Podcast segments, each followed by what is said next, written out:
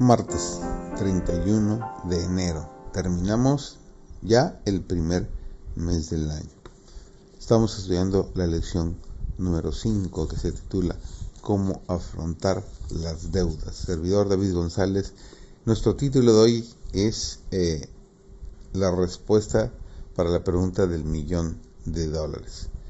¿Cómo desendeudarse? Todos deben practicar la economía obrero debe manejar sus asuntos de manera tal que incurra en deudas. La práctica de sacar dinero de la tesorería antes que haya sido ganado es una trampa. De esta forma los recursos escasean y como resultado los obreros no pueden ser sostenidos en la obra misionera. Cuando uno cae voluntariamente en deudas, está deslizándose dentro de una de las redes que Satanás coloca para los hombres.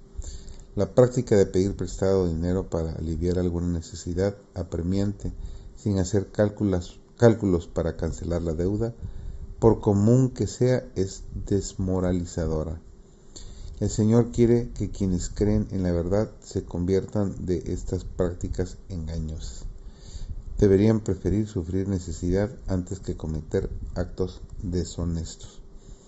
Si los que ven la verdad no cambian el carácter en consonancia con la influencia santificadora de ésta, serán un sabor de muerte para muerte. Representarán mal la verdad, traerán reproche sobre ella y deshonrarán a Cristo, quien es la verdad.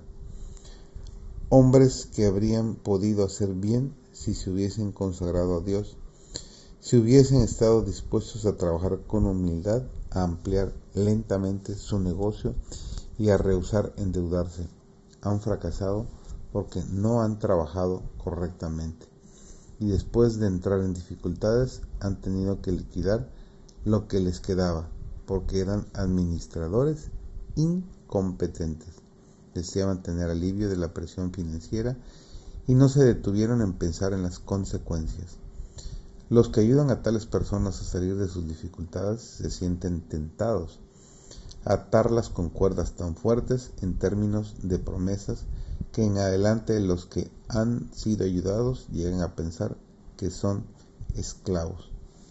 Pocas veces logran sobreponerse la reputación de malos administradores y fracasados. Se me ha pedido que diga a los que se endeudan en esta forma, no os deis por vencidos si estáis avanzando correctamente.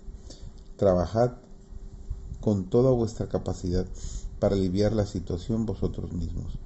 No recarguéis con una institución con problemas a una asociación que ya está pesadamente cargada con deudas. Es mejor que cada sanatorio sea responsable por sí mismo. Haga un pacto solemne con Cristo prometiendo que mediante su bendición pagará sus deudas y luego a nadie deberá nada, aunque viva solamente de gachas y pan.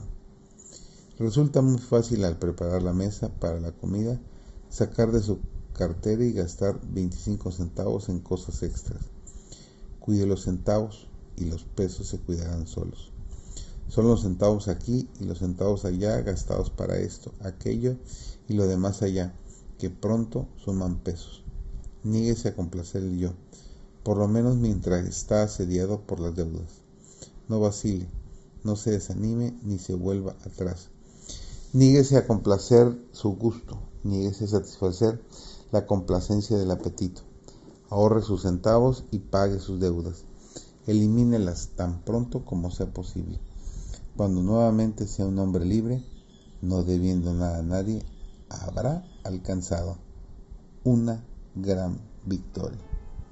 Qué gran consejo hemos recibido el día de hoy.